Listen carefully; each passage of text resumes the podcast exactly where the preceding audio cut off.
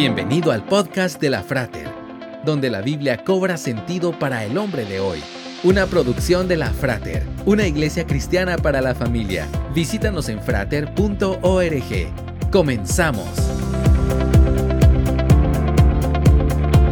El 15 de mayo de 1941, a las 9.45, Walter Osipov, subteniente de infantería estadounidense de 23 años, abordó un DC-2 para supervisar saltos de práctica de 12 hombres a su cargo.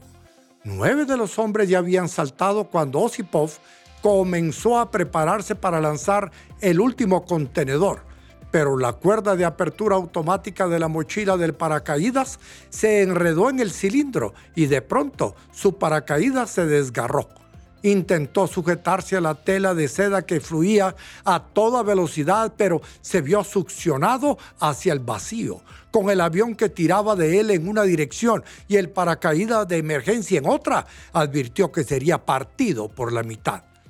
Estaba colgando de una sola pierna, girando y rebotando. En tierra, el teniente Bill Lowry y el mecánico de aviación John McCants se percataron del peligro subieron a un avión de observación de dos asientos, donde luego de varios intentos lograron rescatar a Osipov, cortando las cuerdas del paracaídas con el propulsor del avión.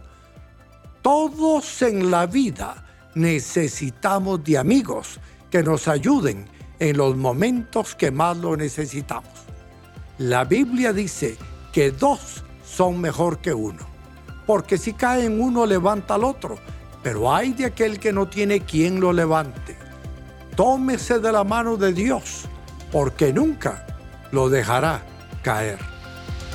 Esperamos que este podcast haya sido de edificación para tu vida. Te esperamos en los servicios presenciales. Para más información visita frater.org. Hasta pronto